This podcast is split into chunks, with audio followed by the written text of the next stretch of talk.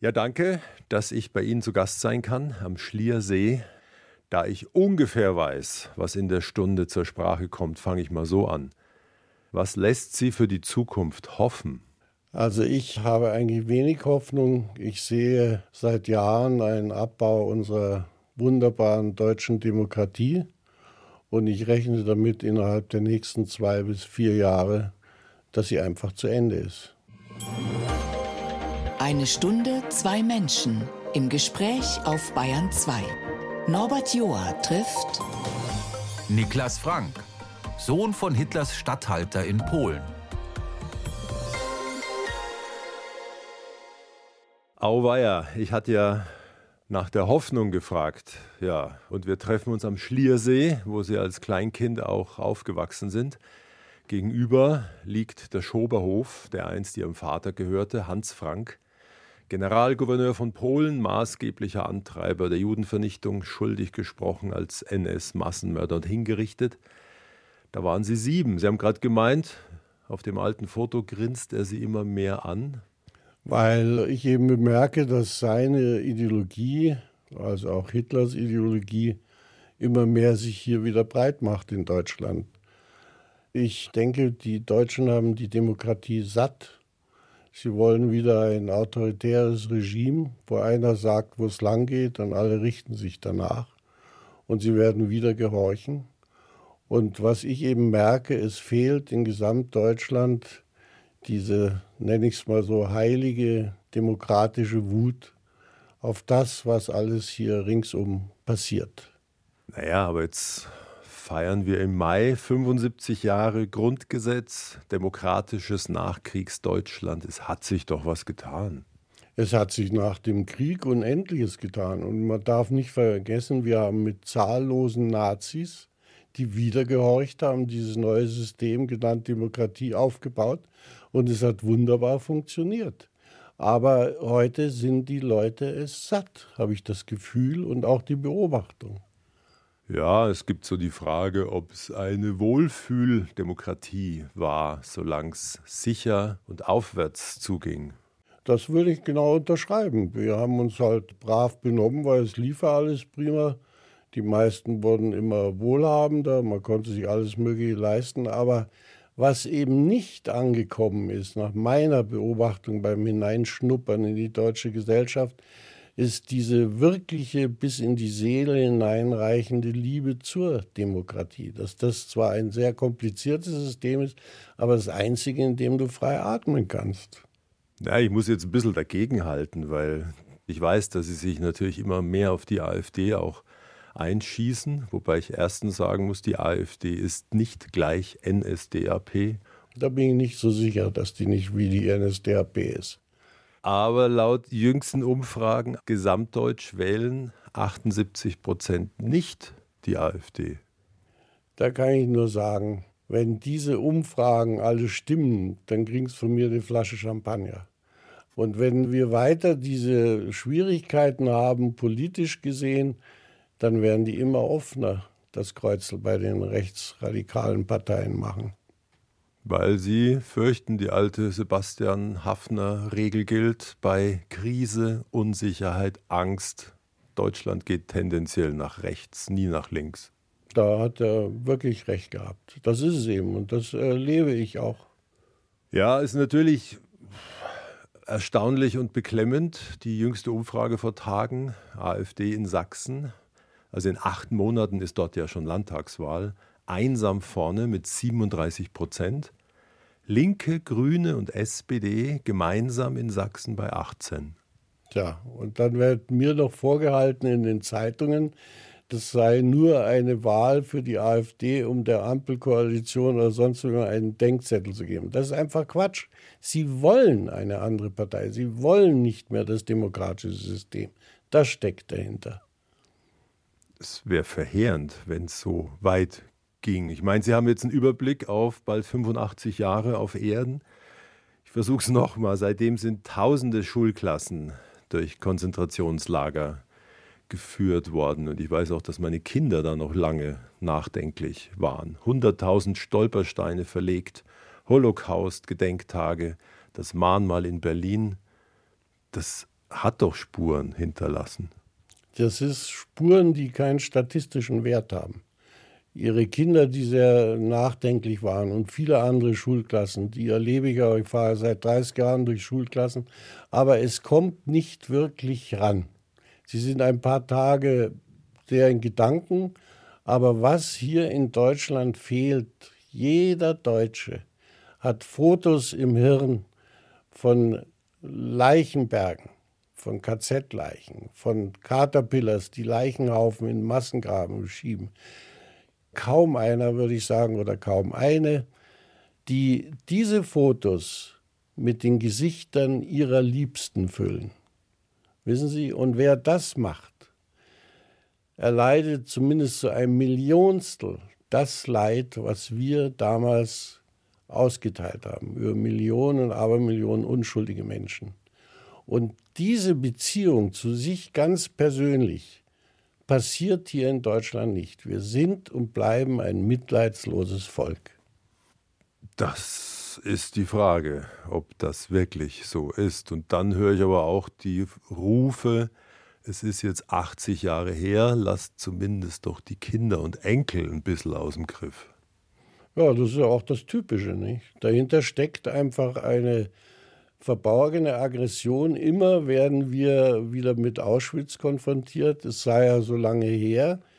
Wir waren das einzige Volk in der Welt, das einen Holocaust bis zum Ende richtig durchgeführt haben. Und da aber diese Sperre ist, dass wir das nicht an uns persönlich herankommen lassen, sind wir nach wie vor wieder bereit, so einem Regime zu folgen.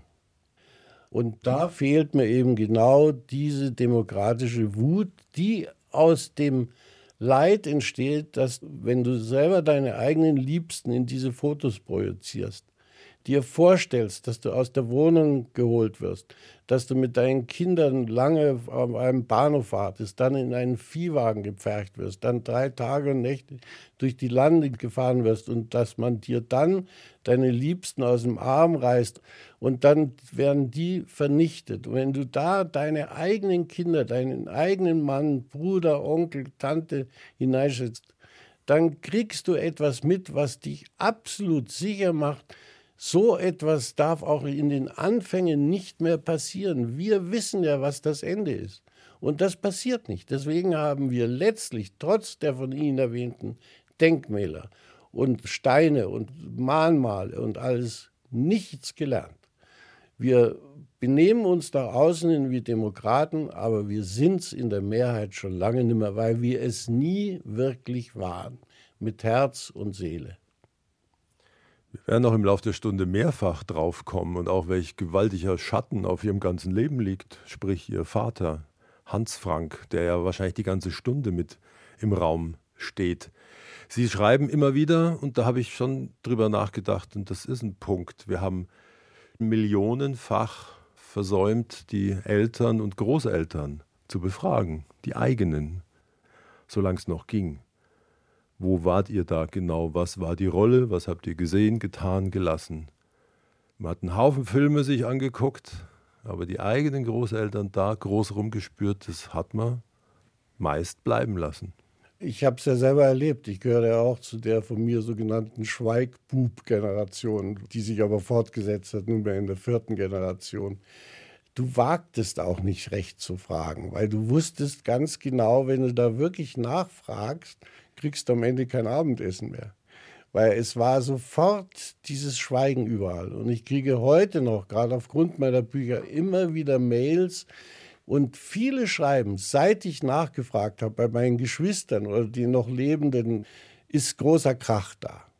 Das ist bis heute nicht zu machen. Dass wirklich in den Familien nachgeforscht wird, was war eigentlich los? Waren da nicht alles Verbrecher wie mein Vater? Aber ich sage schon mal, wenn die Amis 75 Millionen Psychiater rübergeschickt hätten nach dem Krieg und jeden von denen auf die Couch gelegt hätten und die hätten von ihrer Feigheit erzählt, ja, und das auch ihren Kindern erzählt. Es war eine verdammt blutige Diktatur. Du musstest feige sein. Aber wenn man das alles nicht ausspricht und den Kindern gegenüber verschweigt, was die Kinder merken, ja, entsteht für mich ein unheimliches Gift, das jetzt immer verbunden ist mit Aggression. Und die Jahrgänge vor 1930 kann man ja langsam eben nicht mehr fragen. Es ist im Grunde auch Gelegenheit vertan und Zeit verstrichen. Und Sie bleiben dabei, ich mag die Deutschen, aber ich traue ihnen nicht. Ich liebe die Deutschen. Wir sind ein wunderbares Land. Wir sind ein tolles Volk. Wir waren schon viermal Fußballweltmeister. Da freue ich mich nach wie vor. Aber ich misstraue Ihnen in diesem Bereich. Ich will Ihnen eine kurze Geschichte erzählen. Kurz vor dem entsetzlichen Hamas-Überfall auf Israel. Ein paar Wochen danach bin ich mit einem Bekannten da oben in Norddeutschland und rede Ratsch mit ihm und beim Rausgehen ruft er mir noch nach, Jetzt geht es ja wieder los mit den Juden. Wissen Sie, diese Umdrehung, das ist genau ein ganz kurzer, schlagkräftiger Beweis. Es ist nicht die Hamas, es geht wieder mit den Juden los. Das ist wie vor 33. 1 zu 1, der Talk auf Bayern 2. Norbert Joa im Gespräch mit Niklas Frank, ist vom aktuellen Antisemitismus alarmiert. Und ich bin bei ihm zu Gast am Schliersee, wo er gerade Kurzurlaub macht und in Kindheitserinnerungen auch herumspürt. Auf dem Tisch liegt sein neues, jüngstes Buch zum Ausrotten wieder bereit. Wir deutschen Antisemiten. Und wenn ich es aufblätter, finde ich gleich vorne drin, gewidmet der einen Million deutscher Demokratinnen. Eine von 83? Wie kommen Sie auf die Zahl? Das ist so meine Beobachtung. Manchmal denke ich mir, ich erkenne sie schon wieder, wenn sie demonstrieren gegen rechts zum Beispiel. Da meine ich schon, die Gesichter wieder zu erkennen. Wir sind nur eine Million echter, feuriger, wütender Demokraten, die genau sehen, es geht zu Ende hier. Aber nochmal zu dem Titel. Ich meine, der haut ja rein. Zum Ausrotten wieder bereit? Fragezeichen und unten drunter wir deutschen Antisemiten und was uns blüht. Und das Ganze in dieser Fraktur dieser Drittreichsschrift. Sie haben es vorm Angriff der Hamas geschrieben. Das einzig ehrliche Denkmal der Deutschen für ihre Ermordung jüdischer Kinder, Frauen und Männer wäre eine riesige 80 Meter hohe Krokodilsträne. Meine Frau war dann gestorben vor beinahe zwei Jahren. Fiel mir ein, ich baue das selber. Ich lasse es selber bauen, eine Krokodilsträne. Und habe eben das bauen lassen für 25.000 Euro in Niedersachsen und habe es bei mir in der Nähe der Dorfstraße, wo ich wohne, aufgestellt mit dem Text darunter, das einzig ehrliche Denkmal für unsere, da ist ein Sternchen bei unsere Ermordung jüdischer Kinder, Frauen und Männer. Dann wiederholt sich das Sternchen und die österreichische Flagge. Das Krokodil ist schwarz-rot-gold angemalt und unten kommt bei dem wiederholten Sternchen die österreichische Flagge gilt auch für Österreich. Und das Krokodil hat so knapp drei Meter und die Grundidee ist, wenn ich reinschaue, also aus dem Auge quillt hinab diese große ovale Träne, ich spiegel mich drin, ich sehe mich. Das ist genau die Idee gewesen, dass man eventuell zum Nachdenken kommt, wie ist denn eigentlich meine Einstellung? Inwieweit habe ich eigentlich wirklich mir Gedanken gemacht, was wir angerichtet haben? Und selber ein ziemlicher Arsch bist in dieser Richtung. Dass du dich nie wirklich dem Leid, was wir verteilt haben, geöffnet hast. Aber mittlerweile ist die Generation der Nachkriegsgeborenen ja riesig die nach 45 auf die Erde kamen. Also meine jüngste Tochter ist Jahrgang 2009, hat was ja auch gnädiges, dass die ihren Furrohr wahrscheinlich erstmal nicht so versteht. Das kann ich mir gut vorstellen. Es ist ja auch so, es geht ja nur darum, wir sind durch Zufall oder den Plan Gottes sind wir Deutsche. Und damit tragen wir alle diesen Doppelnamen Niklas Frank-Auschwitz. Das wird nie von uns weggehen. Aber unsere Einstellung dazu ist eben nicht die richtige. Wir haben es nie wirklich an uns herankommen lassen. Aber wie soll ich damit zu Rande kommen? Das ist so monströs. Sie zitieren ja auch diesen bitteren Satz, der mir auch schon oft begegnet ist. die Deutschen werden den Juden Auschwitz nie verzeihen. Das hat ja ein israelischer Analytiker mal mhm. gesagt. Diese Tat ist so monströs, es führt in Verstummen, Verdrängen oder aggressive Abwehr, weil ich damit nicht klarkomme. Ja, und genau diese drei Begriffe können Sie hier deutschlandweit erleben.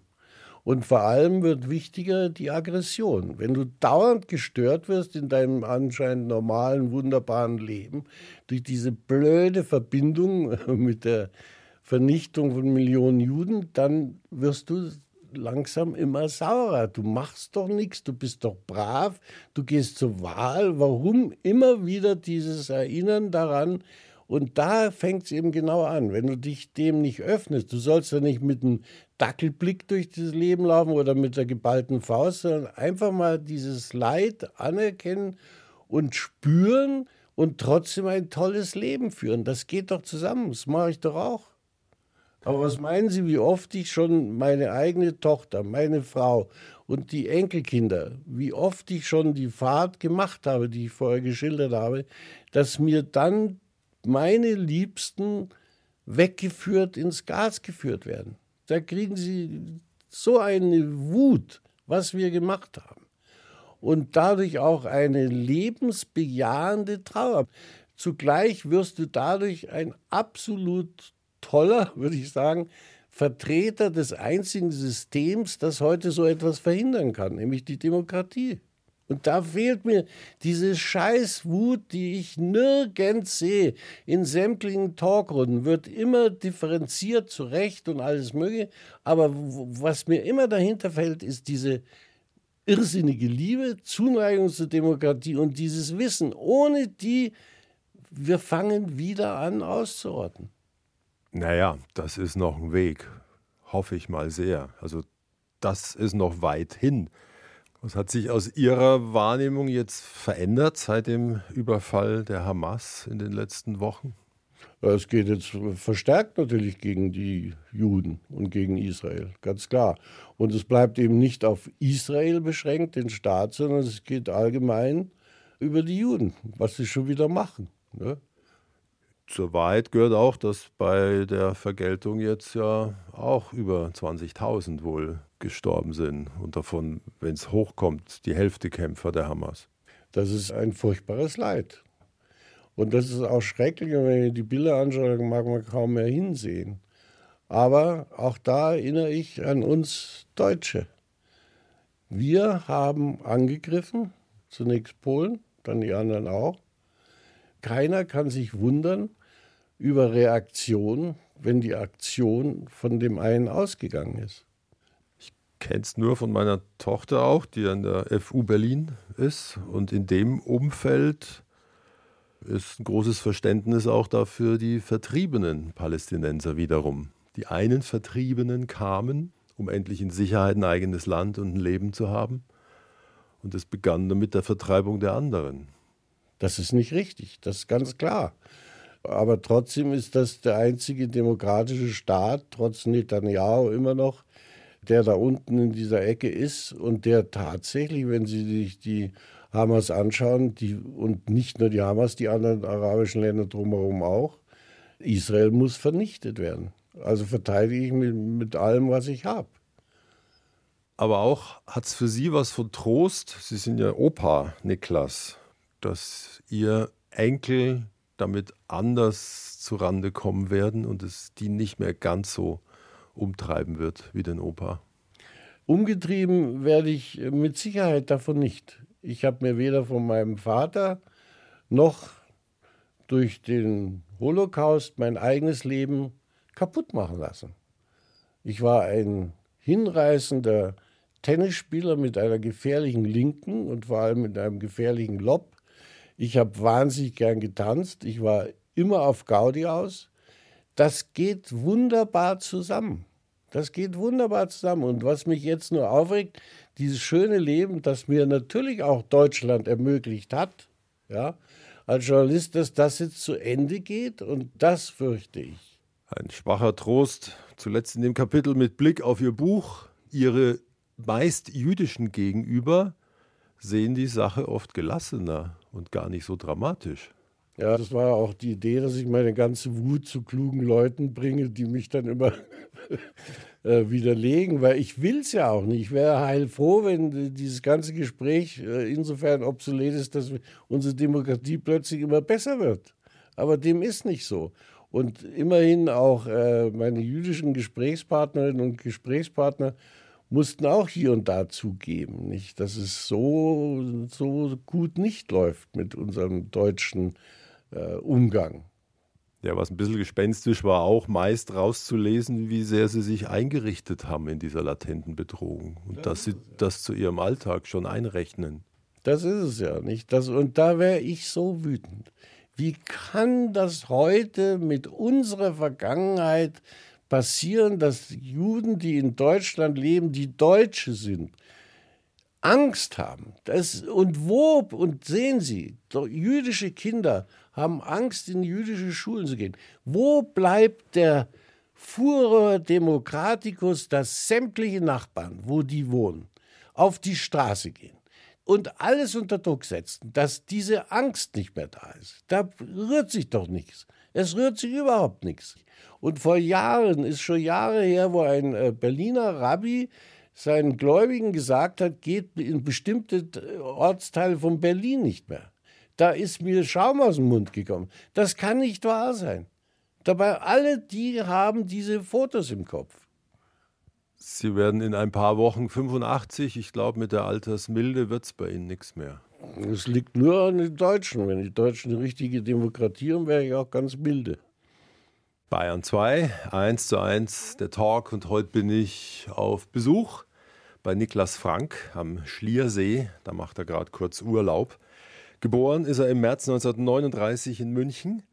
Ab November dann aber war er schon in der Krakauer Burg Wawel, dem Stammsitz der polnischen Könige, denn dort herrschte der Vater Hans, man kann es so nennen wohl, herrschte Generalgouverneur von Polen. Welche Bilder bleiben denn aus ihren ersten sechs Lebensjahren mit dem Vater und dort? Also es sind natürlich nur Erinnerungsflashes. Ich habe die so äh, mit mir rumgetragen und bin später dann noch zu meiner Kinderschwester Hilde. Die Mutter kannten wir gar nicht, weil die auch ihre Gouverneursgattinnenleben natürlich geführt hat. Und die lebte hier am Schliersee auch, die Hilde. Da habe ich das dann alles in eine gute Reihe gebracht. Und der einzig freundliche Blitz, den ich da hatte, da ging ich in Krakau auf der Burg dackelte ich in das Badezimmer meines Vaters und der rasierte sich gerade und hat mir dann mit dem Finger von seinem Schaum was auf die Nase gemacht. Das war meine einzig positive Begegnung mit meinem Vater, die sich mir warum eingebrannt hat, weil es die einzige war.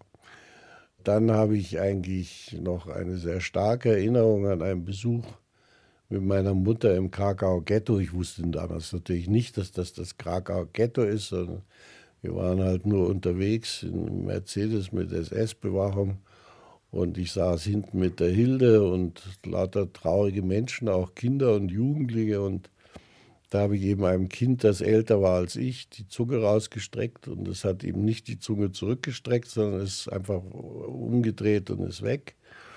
Ich habe halt triumphierend gelacht, aber die Hilde hat mich dann zurückgezogen und die sagte mir später, das sei im Krakauer Ghetto gewesen, weil meine Mutter, solange das da noch lief, hat sie dort Pelze und kostbare Tücher abgegriffen, weil sie da richtig Fan war. Die Hilde hat mir erzählt, sie kam einmal abends auf die Krakauer Burg und sagte den Satz, niemand macht hübschere Korseletts als die Juden im Ghetto. Ich meine, da gehört schon auch eine absolute Gnadenlosigkeit dazu. Ich meine, von außen betrachtet war es wie der kleine Lord. Es war herrschaftlich. Natürlich, wir hatten unseren eigenen Diener, der sogar wie in der dümmsten Komödie Johann hieß. Den haben wir natürlich geärgert. Nicht? ich weiß noch, dass ich immer ihn oben, wir hatten nur ein Wochenendschloss Kressendorf vom Graf Potocki geklaut. Und da war so eine riesige Freitreppe und ich stellte mich oben hin und rief nach Johann. Und er sagte unten dann bitte und kam die Treppe hochgeeilt. Und als er oben war, sagte er nochmal bitte, was ich denn wolle. Und ich sagte nur Danke, lachte und rannte weg.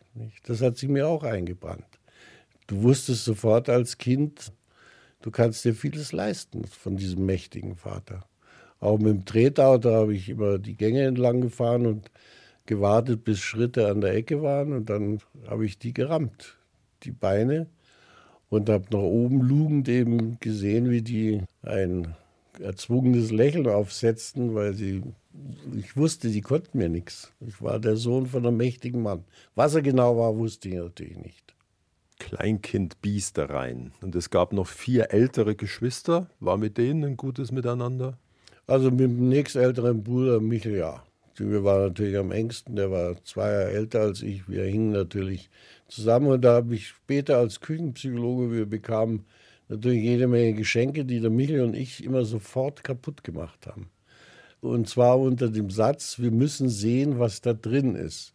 Wir hatten also zum Beispiel Eisenbahn, und auch Lastwagen, die man aufziehen konnte. Und wir haben immer nur Unfälle gebaut. Wir haben nie irgendwas ruhig fahren lassen, sondern nur immer Unfälle gemacht, dass alles aus den Gleisen sprang und so weiter. Und dann haben wir es richtig zerstört. Und als Küchenpsychiater würde ich sagen, das schlechte Gewissen der Deutschen, die dort ein fiesches Verbrechen am anderen machen, ging auf die Kinder rüber. Ich weiß auch noch, dass wir einmal gespielt haben, der Michel und ich, auch in Kressendorf. Da hat der Michel zu mir gesagt: Pass auf, du läufst jetzt zur Mutti und sagst, ich bin tot. Und die Mutter wohnte natürlich an einem ganz anderen Flügel. Ich lief dann rüber. Meine Mutter badete gerade und ich sagte, ging rein, tackelte rein und sagte, dann, der Michel ist tot. Und dann sprang sie aus der Wanne, holt sich ein Tuch und lief hinter mir her, zurück in das Kinderzimmer im anderen Flügel vom Schloss Kressendorf der Michel lag auf der Erde und dann beugte sie sich wirklich entsetzt nieder und dann lachte sie der Michel an. Und die Mutti hob sie wieder und gab mir eine Ohrfeige, weil ich der Bote war. Ist aber auch ein sehr rüder Scherz. Nein, das war ein Hilferuf. Zuneigung, Liebe, Aufmerksamkeit. Das wird in jeder andere Küchenpsychologe auch sagen. War die Mama so selten zu haben? Sie war ganz selten. Die drei Kleinen haben sie erst nach dem Krieg kennengelernt.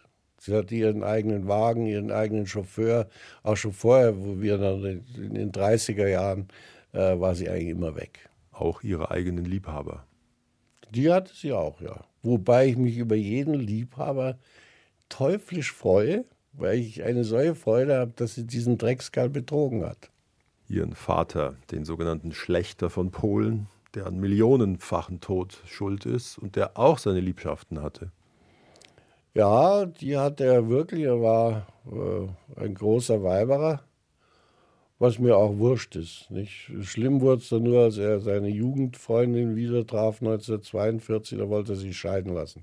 Das habe ich persönlich mitbekommen, aber die älteren beiden Ältesten haben da doch sehr gelitten. Und da sagte aber meine Mutter, die mir als Journalist die tollsten Sätze hinterlassen hat, als dann die Scheidungskiste da losging, sagte sie laut überall, das hat mein Vater auch erfahren, ich bin lieber die Witwe als die geschiedene Frau eines Reichsministers. Ist das nicht ein toller Satz? Und das hat sie auch geschafft. Der Hitler hat die Scheidung verboten und ich habe mich immer gewundert, warum mein Vater sich das hat verbieten lassen. Und da schrieb der Bormann ihm, folgendes Telegramm. Der Führer hat mit großer Aufmerksamkeit ihre Scheidungsakten studiert. Müssen Sie sich vorstellen, mitten im Krieg, der Hitler sitzt gegen Frank da und hat entschieden, dass sie die Scheidung haben können, wenn sie ihre Ämter niederliegen. Jetzt war mein Vater natürlich in der Scheiße. Einmal Burg, Schloss, Dienstvilla in Berlin, Akademie für Deutsches Recht in München, tollste Adressen und dann eine Geliebte, die er zwar sehr liebte, aber das ist doch dann gar nichts mehr. Und dann hat er natürlich das, äh, wir sind aufgewachsen im Glauben, der Hitler jetzt verboten, aber er hat ihm dieses Schlupfloch. Und da der Hitler ein Österreicher war und auch Schmäh kannte, hat er sicher zu Bormann gesagt, passen Sie auf, Bormann, ich kenne den hündischen Charakter von Hans Frank. Der wird mit Sicherheit lieber Generalgouverneur bleiben. Ja, es war ja königsähnlich, so wie er da residiert hat. Man kann es ja nachblättern, auch in ihrem Buch sind auch Abbildungen drin, Fotos. Viel Pomp und Pracht zusammengestohlen. Er war umgeben von Rembrandt, Rubens, Da Vinci und Hans Frank, laut Lexikon jetzt, war auch kunstsinnig und musisch, spielte Klavier, mochte Chopin, war Opernliebhaber, Schachspieler, Nietzsche-Kenner. Das war er auch. Also er hätte mich bildungsmäßig zehnmal in die Tasche gesteckt. Aber er konnte sich mit dem Freisler zum Beispiel, diesem Dreckskerl, fließend lateinisch unterhalten. Müssen Sie sich mal vorstellen, was das für eine humanistische Bildung war bei diesen Verbrechern. Das ist schon ungeheuer. Der war also sehr gut. Er war privat ein absolut charmanter, witziger Kerl, wie mir meine älteren Geschwister erzählten. Der konnte ganze Bagage von Leuten hinreißen. Der war, konnte perfekt bayerisch, weil er aus einer bayerischen Familie mütterlicherseits stammte der war richtig ein gescheiter Kopf, aber ein absoluter Massenmörder. Und er wusste das. Kein nach außen sofort erkennbares kaltes Monster. Überhaupt nicht, überhaupt nicht. Er hat er dann im Gefängnis mal gesagt, ich glaube, ich bin zwei Personen. Der eine ist der, der eigentlich Professor werden sollte und der andere, der diese furchtbaren Sätze gesagt hat und getan. Das hat er dann schon mal ans Licht kommen lassen. Das hat er dem Psychologen Chilwert gesagt damals. Ja, es war ja auch nicht nachzuvollziehen, dass der Mann mit der Bildung dann bereits im November 39, da waren sie ja erst acht Monate alt, gesagt hat, Zitat, es ist eine Freude, endlich einmal die jüdische Rasse körperlich angehen zu können. Je mehr sterben, desto besser. Zitat Ende. Ob solche Sätze auch daheim bei Tisch fielen, das wissen wohl nur die älteren Geschwister. Ja, aber das habe ich äh, bei meinem ältesten Bruder Norman, der beinahe 81 geworden ist, das habe ich natürlich mit ihm erfragt. Es wurde zu Hause nie solche Sätze gesagt oder überhaupt antisemitisch geredet. Es war immer sehr viel Gaudi. Wir haben viel gelacht, sagt der Norman. Das Ganze war mehr vom Blut natürlich, nicht?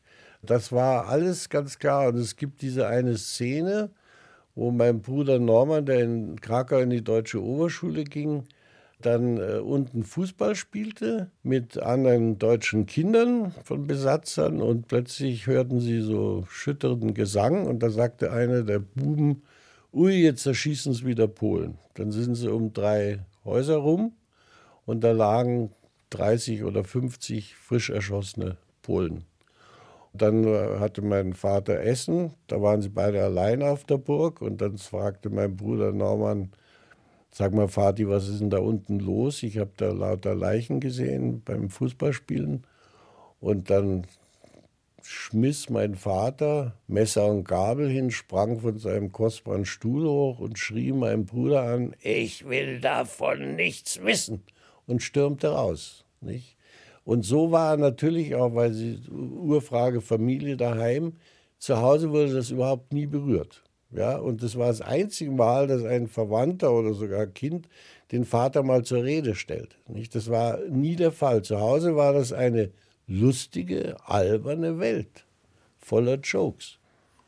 Aber der Vater, dessen Tagesgeschäft war die Organisation der Judenvernichtung. Und der hat wohl auch selber die Waffe in die Hand genommen und zur Demonstration mal jemanden erschießt.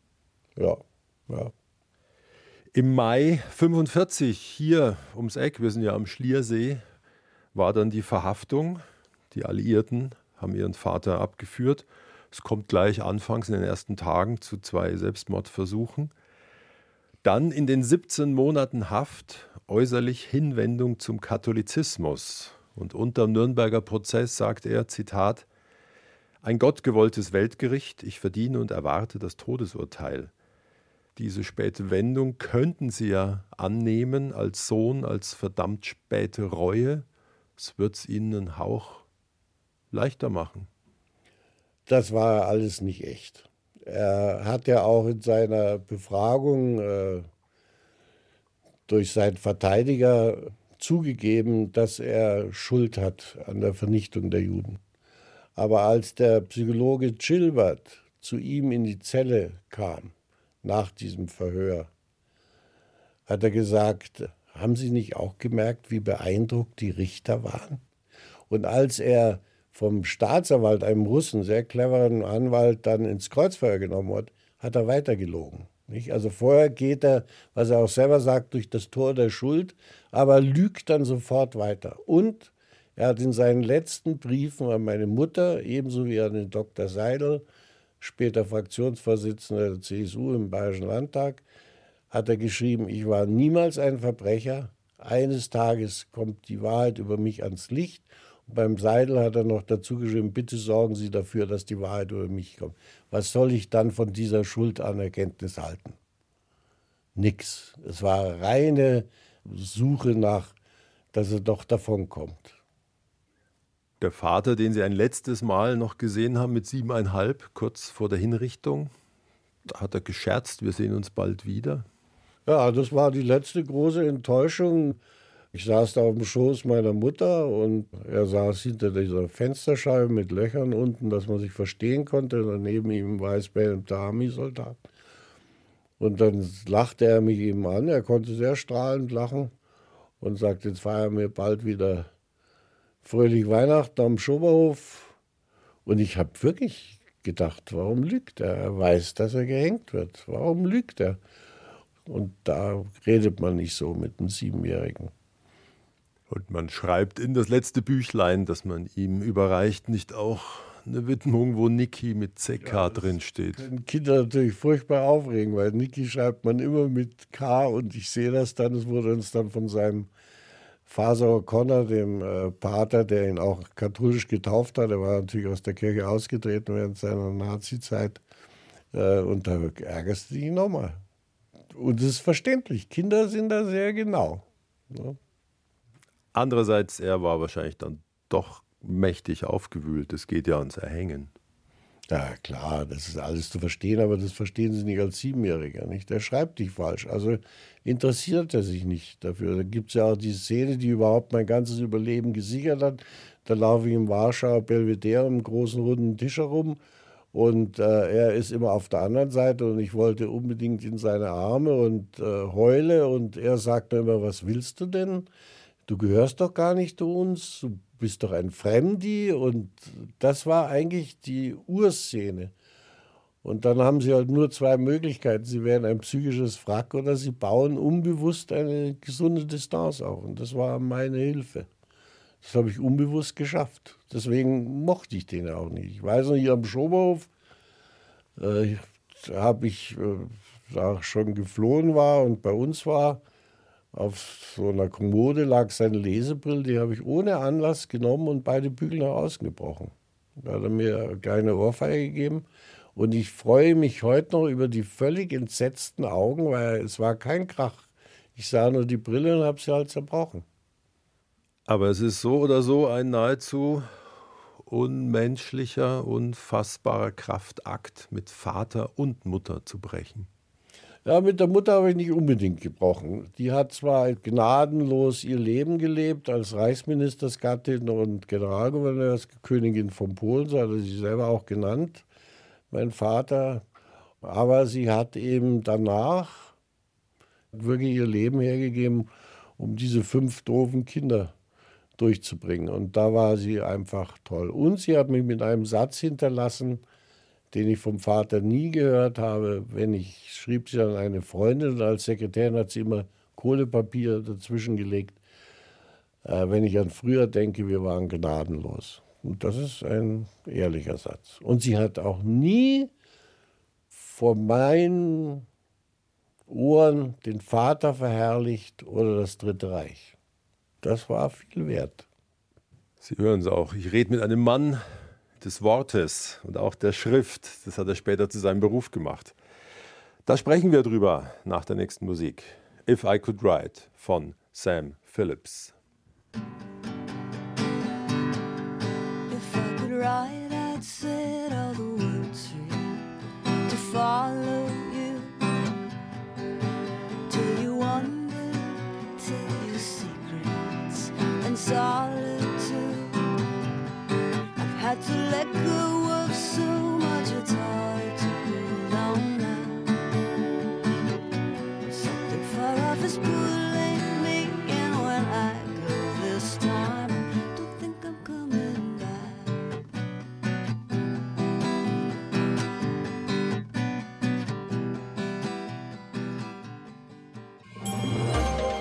Zu Gast bei Norbert Joa. Niklas Frank hat für Stern und Playboy geschrieben. Und ich besuche ihn am Schliersee, wo er gerade für ein paar Tage ist. Vom fernen Itzehoe ist er hierher gekommen. Und wir weichen jetzt mal für ein paar Minuten, würde ich sagen, aus dem NS-Schatten des Vaters auf anderes Terrain aus. Es ging nach dem Krieg dann mit zwölf aufs Internat nach Föhr. Später Studium Germanistik, Soziologie, Geschichte ohne Abschluss.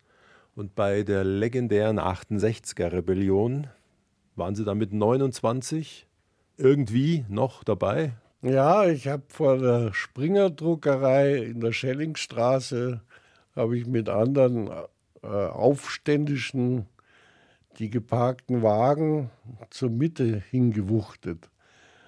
Greift da auch ein Wagen und denkt mir plötzlich, den kennst du, da war es mein eigenes Auto, wo ich zufällig da einen Parkplatz gefunden hatte und es war mein alter VW und den habe ich damit drüber geruckt. Aber sonst, ich war dann äh, auch dabei, da gab es ja hier einiges, war los in München und dann stand ich mit so ein paar Anführern zusammen und machte einen Witz, der mir nicht mehr einfällt.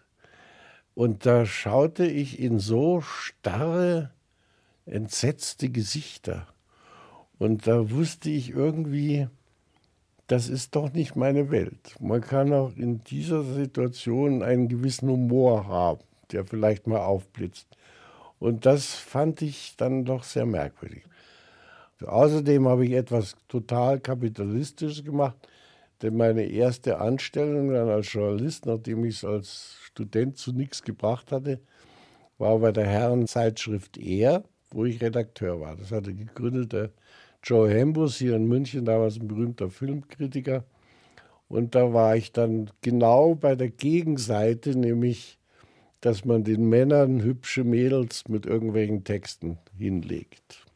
Ich wollte gerade sagen, und eins später dann beim bekannten Politmagazin Playboy. ja, da wurde ich dann Kulturchef, wobei dann alle lachen, wenn sie das hören, aber der Kulturteil des Playboy war sehr groß, mit den riesen Interviews, mit Essen und Trinken, Theater, Film, da war schon einiges drin. Und das Forum, Diskussionsforum, da war ich drei Jahre dann, das war eine richtig tolle Zeit. Es war Ihnen aber auch klar, dass das Heft wegen anderem gekauft wurde. Na klar, logisch. Wobei wir damals, das waren ja alles höchst künstlerische Akte, die da gezeigt wurden, mit denen wir normalen Redakteure überhaupt nie in Berührung gekommen sind. Aber ich konnte damals vorzügliche Honorare zahlen für alle Mitdreher und da waren auch sehr bekannte Literaten, die da auch gern geschrieben haben oder sich haben interviewen lassen und so. Das war schon ein, äh, und es war kein pornografisches Heft. Das war schon sehr gut eigentlich. Und Sie waren ja auch ganz bürgerlich verheiratet und haben Ihre Frau sehr, sehr früh kennengelernt. Ja, die habe ich hier in also am Schliersee kennengelernt. Und das war, ja, aber das hat die nie gestört. Sie studierte Jura, wurde dann Richterin in München und ich war halt dann beim Playboy. Aber da haben wir nie miteinander gestritten. Sie fand es immer interessant, was ich ihr erzählte, und ich fand es sehr interessant, was sie mir erzählte. Für damalige Verhältnisse ging es dann wirklich nahezu in den Olymp mit 40 Jahren zum Stern, anno 79. Also wenn man schaut in die damalige Zeit, die Arbeitsbedingungen, die Honorare, die Möglichkeiten, Geschichten hinterher zu spüren, mein lieber Scholli. Ja, das war schon toll, äh, als äh, das Kulturressort wollte mich, weil ich da einen kannte, der mich kannte. Es war nie durch Leistung, dass ich so eine Position bekommen habe. Und auch zum Stern der Nannen sagte mir, als ich ihm vorgestellt wurde mit dem Ressortleiter von Kultur, sagte zu mir, Herr Frank, ich kenne Sie nicht, vielleicht sind Sie ein Adler, vielleicht sind Sie aber auch nur ein Suppenhuhn, aber wenn das Ressort Sie haben will, okay. Ja, aber es war natürlich eine tolle Zeit, vor allem als ich dann Krisenreporter wurde. Da bin ich rund um die Welt in sämtliche Krisengebiete und das war immer erster Klasse geflogen, nur mal um die positiven Sachen zu sagen. Ich hatte immer meinen Tennisschläger dabei, weil wir überall endlos warten mussten auf irgendwelche Genehmigungen, saßen nur in den besten Hotels.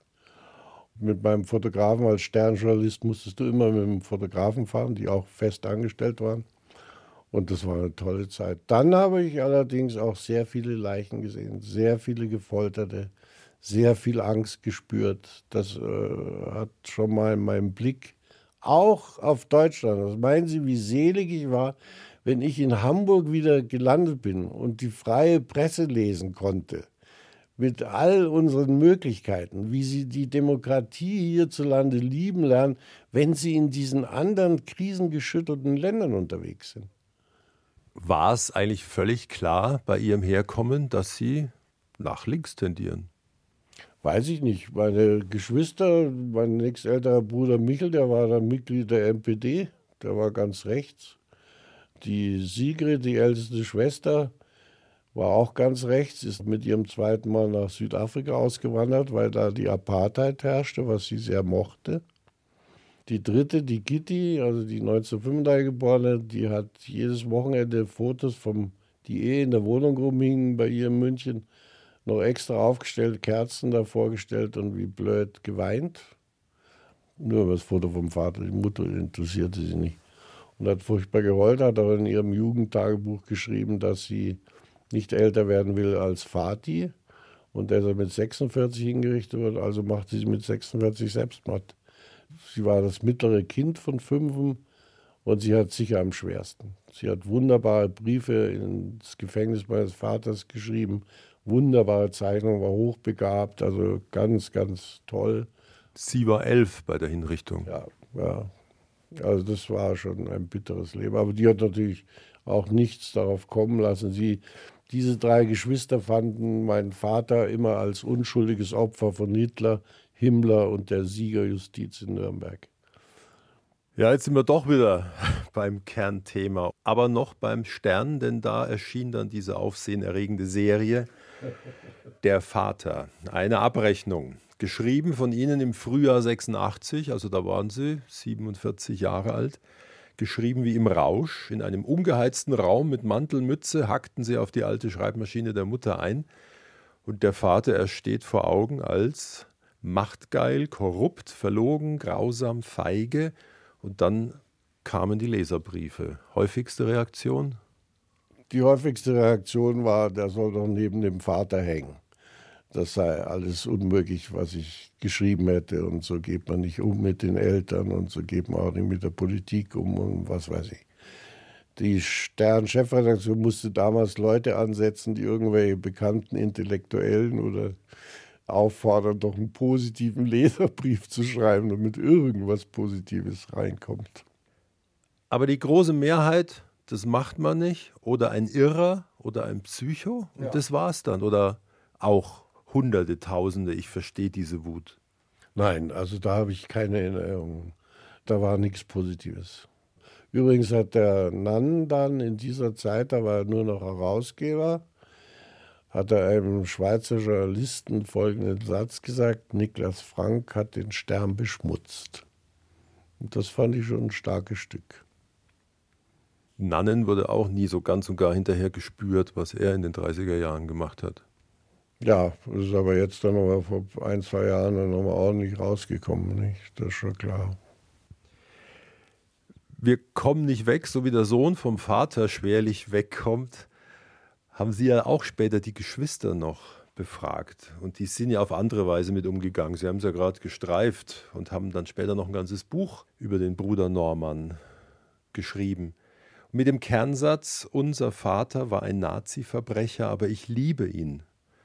Der Norman war allerdings 18 bei der Hinrichtung. Das macht wahrscheinlich schon was aus. Ja, natürlich. Der hat ihn äh, gerade in seiner äh, positiven Seite des Charming Papas ganz anders erlebt. Der war viel länger mit ihm zusammen. Ich kann es auch verstehen, dass man sowas sagt und auch danach lebt.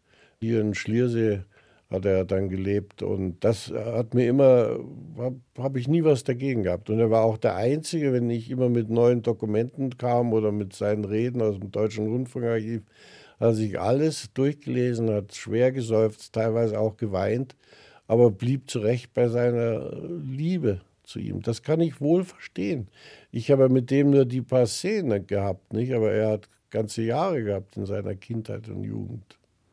Ja, es ist ein schauriges, rührendes, schwieriges Ringen, wenn man es nachliest. Also sie quasi immer wieder in Varianten, sie endlich ein, was für ein Dreckskerl er war. Und der Bruder, ja, aber wohin soll die ganze Selbstzerfleischung führen? Und dann kommt schon eine Stelle, die ist sehr, sehr stark. Die Wahrheit hat einen teuflischen Bruder, die Bitternis.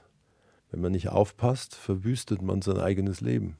Ja, aber das ist mir nicht passiert. Das ist mir nicht passiert. Also meine zweite frühe oder dritte frühe unbewusste Entscheidung war, durch diesen Vater lasse ich mir mein Leben nicht kaputt machen und nicht versauen. Und das, glaube ich, ist mir sehr gut gelungen.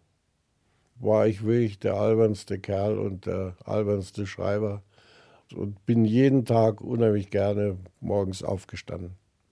Aber Sie kennen auch und haben sie zu Teilen auch genutzt, die Medienmechanik. Niklas Frank, das ist der mit dem Nazi-Vater. Ja, ja, in der Wilster Marsch, in dem Dorf Ecklack, wo die Krokodilsträne steht und wo ich auch lebe seit über 40 Jahren, eben jetzt leider ohne Hannelore, da heiße ich von außen her, weil das alles so kompliziert ist, da gibt es einen, der hat einen bösen Vater aus der Nazizeit, jetzt wird das verkürzt auf der Nazi von Ecklack. Das habe ich jetzt erreicht. Sie sind ja der Anti-Nazi hoch drei. Ja, ja, das find, und sowas finde ich absolut toll. Das ist so menschlich, so nachvollziehbar. Anstatt wenn einer fragt, ja, da gibt es einen, der ist ein paar Mal in der Zeitung und da muss ich umständlich erklären, dann kürzer und sage, das ist der Nazi in Ecklack. Und das ist der Mensch. Dafür liebe ich die Menschen. Ich habe auch allen Journalisten, denen ich dann äh, vorsaß, und habe immer gesagt, ihr müsst die Menschen lieben. Und ihr müsst wissen, sie haben alle einen Hau. Aber ihr müsst auch wissen, dass ihr selber auch einen Hau habt. Und so geht doch ran an die. Und das war auch immer mein Leben. Aber so ist die Aufgabe ja nicht zu lösen, die Dinge zum Guten zu wenden, wenn das alles so irrational abläuft. Das ist es ja. Bei meinen Auslandsreportagen, da habe ich mich auch selten an die Fakten gehalten, sondern meist an die Gerüchte. Die Menschen leben nach den Gerüchten. Die Menschen leben nach vorgegebenen Einbildungen. Das ist ganz klar. Und nur so kannst du vermutlich auch leben. Nicht? Aber so kommst du nicht raus aus der Nummer. Aus welcher Nummer denn? Du Sich selbst was vorzumachen. Ja, aber das gehört zum Leben, sich selbst was vorzumachen. Das meine Mutter war der einzige Mensch, den ich je kennengelernt habe, der absolut in der Wirklichkeit lebte. Die eben dann nach dem Krieg sagte, jetzt ist vorbei, wir haben keine Schlösser, keine Burgen mehr, kein Auto, kein Geld mehr. Also ist jetzt was Neues. Und davon habe ich vielleicht ein bisschen was abbekommen. Ihre Mutter starb ja an ihrem 20. Ja. Geburtstag. Da war dann doch eine innere Regung? Ja, die war schon da, obwohl die Beerdigung mit meinen vier Geschwistern, die war schon sehr lustig und den Verwandten, weil das gehört eigentlich immer zu einer Leiche, dass man die lustigen Geschichten und naja, sind wir alle beschwipst. Äh, da habe ich schon eine andere Beziehung gesehen. Ich habe noch gesehen in einem Säckchen ihr, ihren Kopf und ein paar Knochen, weil das war dann später, als die Gitti dort beerdigt wurde. Und dann haben die sie ins selbe Grab gelegt. Und dann hatten die, die Gebeine von meiner Mutter hinter das Ding und ich habe es gesehen und sah auch, dass sie eine Brücke getragen hat. Und das sind aber genauso wie die Norman ich ja auch noch gesehen habe, bevor er seziert worden ist. Äh, ich würde das jedem empfehlen, nicht äh, die Menschen richtig noch im Tod sich anzuschauen. Meine Mutter auch sehr clever ist mit mir immer in Schliersee hier. Früher wurden ja die Gestorbenen noch in diese Grabkapellen richtig hingelegt mit Kerzen und jeder konnte sie anschauen. Und sie, erst waren wir bei ihrer Mutter, bei der Oma und haben am Grab gepflegt und gemacht und gebetet. Und dann hat sie zu mir so runtergezwinkert, da wusste ich schon, wir gehen wieder in die Grabkapelle. Und ich habe erst Jahrzehnte später gemerkt, warum sie das machte. Sie wollte mir zeigen, anhand dieser Leiche, wie friedlich der Tod sein kann, um mich so zu versöhnen mit dem Tod meines Vaters. Ich glaube, das war ihre Idee und das fand ich toll. Die war schon nicht schlecht. Da gibt es dann doch noch sowas wie mütterliche Nachschwingungen. Ja, ja, ja, nee, die habe ich sehr wohl. Obwohl ich furchtbare Angst hatte vor ihr. Der Faser O'Connor hat mir noch in New York, als ich ihn interviewt habe in seinem Kloster in Albany, hat zu mir gesagt, Niklas, dein Vater hatte noch im Gefängnis Angst vor deiner Mutter. Sie hatte eine unheimliche Ausstrahlung. Toll, wirklich toll. Und Sie haben einen sehr grimmigen Humor. Ja. Naja, und die deutlich älteren vier Geschwister, denen ist letztlich allen kein gutes Leben gelungen, wenn ich das anschaue. Vom Alkoholismus bis Selbstmord und frühem Tod. Das ist schauerlich. Ja, ja, und ich denke immer, wenn man äh, gegen eine Aktenlage den Vater verherrlicht, das zieht dir die Lebenskraft raus. Weil ganz im hintersten Hirnkastel, da ist die Stelle, die dir sagt, der Vater war doch ein Verbrecher. Und damit umzugehen, das musst du halt anerkennen, da geht es dir viel besser. Und du schlägst einen wunderbaren Lob beim Tennis. Bayern 2, 1 zu 1 der Talk heute am Schliersee bei Niklas Frank, der in der Gegend hier als Kleinkind vor 80 Jahren war, mit Papa Hans Frank, dem NS-Massenmörder und Kriegsverbrecher, der dann hingerichtet wurde 1946. Wir versuchen aber nochmal für ein paar Minuten ihm zu entkommen, weil ein paar Themen gab es ja, also abgesehen von Kriegsberichten beim Stern, Sie haben auch mal, habe ich gesehen, ein Buch über Raubritter geschrieben. Wie kam das denn? Hier am Schliersee gibt es oben eine Raubritterburg und ich wollte mein Leben lang über Raubritter schreiben. Das war meine Liebeserklärung an Deutschland, hat natürlich kein Leser gemerkt. Was waren wir für ein wahnsinnig tolles Land, voller Mord und Totschlag natürlich, aber nicht in Form des Holocaust. Es war Zustände wunderschön, wunderschön. Und die Raubritter, die habe ich dann richtig recherchiert. Das ist einfach ein tolles Deutschland gewesen. Hey, aber es ist auch Armut, Gewalt und Elend. Natürlich, das äh, kommt ja auch drin ist ein ziemlich dicker Wälzer geworden, das kommt auch im Buch vor, aber trotzdem, wir waren so ein unschuldig verbrecherisches Volk mit einem Adel, der absolut blöd war und sich selbst bereichert hat. Aber es war irgendwie noch das unschuldige Deutschland voller Feen und Hexen und Wunderglauben. Und Sie müssen sich vorstellen, sie ritten durch die Dunkelheit, sie wurden überfallen, plötzlich waren Fackeln, dann kam man auf ein Schloss zu.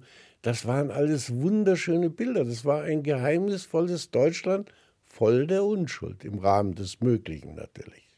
Außer ich bin derjenige, der vom Raubritter verhackstückt wird. Verhackstückt weniger, das war alles der verarmte Adel. Gut, die Kaufleute haben sie ausgeraubt, aber sie haben sie dann mitgenommen, um äh, sie als Geiseln wieder freikaufen zu lassen, damit da Geld reinkommt. Eine verständliche, adlige Angelegenheit. ich versuch's ein letztes Mal noch mit einem ganz anderen Terrain und Sie, glaube ich, auch damals. 13 Liebesbriefe. In dem Buch reist ein Opa mit seiner 18-jährigen Enkelin nochmal zu den großen Lieben seines Lebens. Wodurch waren Sie da inspiriert? Ich fand, ich habe ein sehr äh, durcheinanderiges Archiv und fand plötzlich Liebesbriefe meiner Jugendfreundin aus dem Internat namens Elke. Dann habe ich die rausgefunden, habe die angerufen und habe gesagt, ob sie meine Liebesbriefe noch hätte.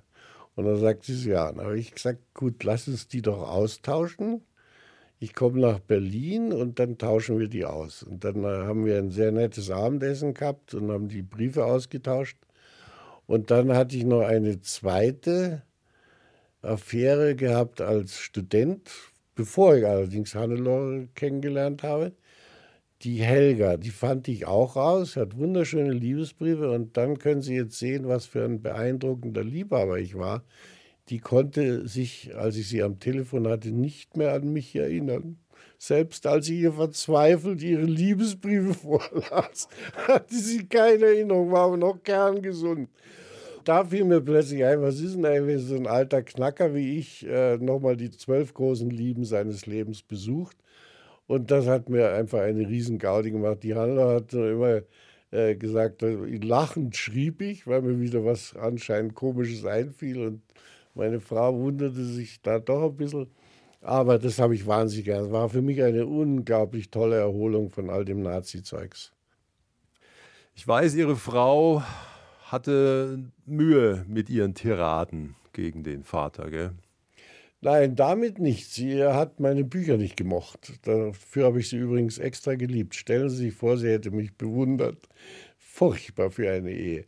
Aber da haben wir natürlich immer eine riesen Gaudi gehabt, aber ich war ihr zu exhibitionistisch. Sie war eben eher, sie kannte sämtliche klassische Literaturen, auch die moderne, aber mit meinen äh, Explosionen, die bisher ins Persönliche hineingehen, da konnte sie nichts anfangen. Und jetzt, wenn Sie hier sind, werden Sie sicher die paar Schritte gehen zum Friedhof. Vor bald zwei Jahren ist sie gestorben. Und jetzt ist sie hier, obwohl Sie ein halbes Leben an der Nordsee wohnen. Ja, weil wir uns eben hier am Schliersee kennengelernt haben und bis zu meinem 15. Lebensjahr wohnte die Mutter noch hier, da bin ich bei den Ferien aus dem Internat hier gewesen natürlich. Und es war unsere Heimat, auch mit unserer Tochter waren wir jedes Wochenende am Schliersee. Dann habe ich sie hier beerdigen lassen und werde auch daneben liegen. Unsere Tochter hat die Grabfotos schon ausgesucht, worüber ich mich sehr freute, weil bei meinem Foto und meine Geburtsdaten sind schon drin und mein Name auf dem Grabstein. Da hat sie ein unheimlich albernes Foto von mir, wo ich über das ganze Gesicht lache. Auf dem Grabstein? Auf dem Grabstein. Ich bin sicher die lustigste Leiche, die dann dort liegen wird.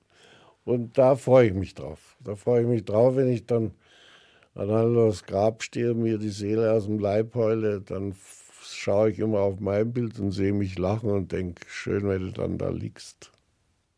Aber schön, dass Sie noch da sind. Und Sie sind ja immer noch auf Tour mit Lesungen, gehen vor Schulklassen. Ich habe auch mal gesehen, einmal waren Sie vor 4000 Juden in Toronto und fiel wirklich dort der Satz, Danke, endlich mal ein Täterkind bei uns. Ja, das hat der eine, aber das war auf der Fahrt, das war ein Millionärssohn, äh, dessen Eltern auch Auschwitz überlebt hatten und der fuhr mich da rum. Auf dem Weg zum Flughafen sagte er, auf Englisch natürlich, Niklas, äh, was ich dir wirklich sagen wollte, wir waren alle so dankbar, endlich mal ein Täterkind da zu haben. Du kannst dir ja vorstellen, dass wir von den ganzen Erzählungen von all denen, die die KZs überlebt haben, überfüttert sind. Und deswegen war das so schön. Da mussten wir beide herzlich lachen. Sehen Sie, und das ist das Leben. Das ist das pralle Leben. Selbst da mitten im, im jüdischen Desaster, das wir angerichtet haben, fällt diesem Menschen so etwas ein und wir lachen beide. Das ist eben das, was ich sage. Das Leben ist stärker. Und dem habe ich mich auch immer geöffnet. Dann ist es auch am Ende gar nicht die Frage, ob Sie auf irgendeine Weise Ihrem Vater entkommen sind. Nein, das wollte ich auch gar nicht. Ich wollte nur anerkennen, was für ein Sauhund er war. Und wenn, er, wenn ich gefunden hätte, dass ich falsch liege und dass er ein äh, entsetzlich toller Widerstandskämpfer gewesen wäre, dann hätte, ich, hätte mich das vielleicht gefreut, aber auch nicht mein Leben entschieden. Er hätte ja die Karriere gar nicht machen brauchen. Er hätte als Anwalt locker diesen Stall mit Kindern durchbringen können, meinetwegen auch Mitglied der NSDAP. Aber Sie wissen auch, dass dieser Satz kursiert, Niklas Frank ist der, der sich ein Leben lang an seinem Vater abarbeitet. Das ist natürlich geschert, weil abarbeiten tue ich mich ja nicht. Mein Leben ist viel stärker. Sehen Sie die 13 Liebesbriefe an oder die Raubritter oder alle meine Artikel, wo ich immer darauf geachtet habe, Informationswert vermutlich null, aber Unterhaltungswert plus 10. Die Freude am Leben, die kriegst du vielleicht besonders dadurch, wenn du mal in die Fotos der von uns Ermordeten die Gesichter deiner Liebsten projizierst, dann kriegst du eine irrsinnig starke Lebensfreude. Und die steigt auch auf mit Blick auf ihre Tochter Franziska, die drei Enkel, 20, 18 und 16. Und wir haben zwar damit begonnen, dass sie sehr düster in die Zukunft schauen und wenig Hoffnung haben, aber jetzt mit Blick auf diese drei Enkel Natürlich freue ich mich, wenn es denen gut geht, aber ich habe die Angst, die werden bald in einem autoritären System mit furchtbaren Aussichten leben. Was wird dann aus der Vogelscheuche im Garten eines Tages? Der Mantel wird ja immer zerfetzt. Das ist ja der Mantel meines Vaters. Hat er einen Lieutenant mitgenommen und bot die Erbin von dem ihn mir für 500 Dollar. Und die habe ich dann gezahlt, weil ich gleich die Idee hatte, das ist meine Vogelscheuche. Da freue ich mich jeden Tag dran. Du Sauhund, du hast nichts anderes verdient. Der uralte Ledermantel flattert im Wind bei Ihnen draußen vorm Haus. An unserem kleinen See, den Handler und ich gleich haben anlegen lassen, weil wir große Saunafanatiker waren und ich noch bin, weil wir immer quer den Winter jeden Freitag und Samstag in die Sauna und danach in den See sind. Und da steht er dabei. Und immer wenn ich ihn sehe oder an ihm vorbeischwimme, sage ich, da hast du es nur, du Dreckskerl. Ist das unser Schlusswort? Ja, er war furchtbar und leider wird er gewinnen. Es gibt genug Menschen in diesem Land, die auf seinem Pfad wieder sind. Ich will es nicht hoffen und nicht glauben und bedanke mich zugleich für die Stunde. Danke, Niklas Frank. Ich bedanke mich auch. Das Gespräch mit ihm finden Sie jederzeit in der ARD Audiothek. Und dort auch den Podcast Tatort Geschichte. In dem fragen zwei Historiker, ja, sehr passend auch nach diesem Gespräch, was Verbrechen aus der Vergangenheit noch heute mit uns zu tun haben.